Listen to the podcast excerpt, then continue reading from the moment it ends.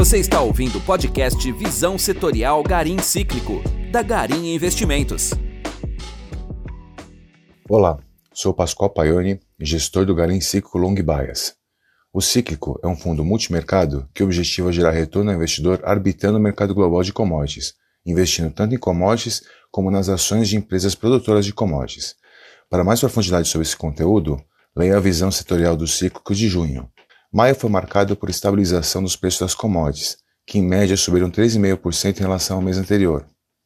Continuamos com a visão estrutural que as commodities estão em um ciclo de alta, impulsionado pela política monetária e fiscal expansionista, retomada de atividade pós-vacinação e oferta limitada de produtos. Mas que a trajetória desse processo deverá ser através de miniciclos e de forma diferenciada entre as commodities.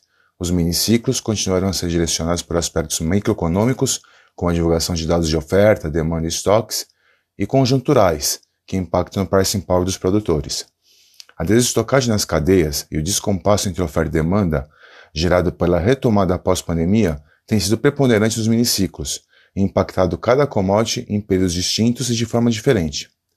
Após forte desempenho no ano, preços de cobre, eh, minério de ferro, aço e celulose passarão por um período de estabilização, com exaustão de miniciclos.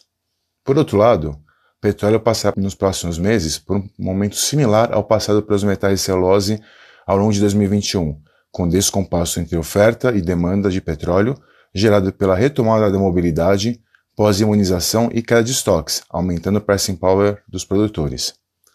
No mês, o cíclico apresentou rentabilidade de 0,60%, acumulando 8% no ano. A maior parte do retorno foi gerada pelos metais básicos e minério de ferro, Reduzimos o base da carteira no mês devido ao componente tático e exaustão de alguns movimentos que levaram à alteração do portfólio intersetorial.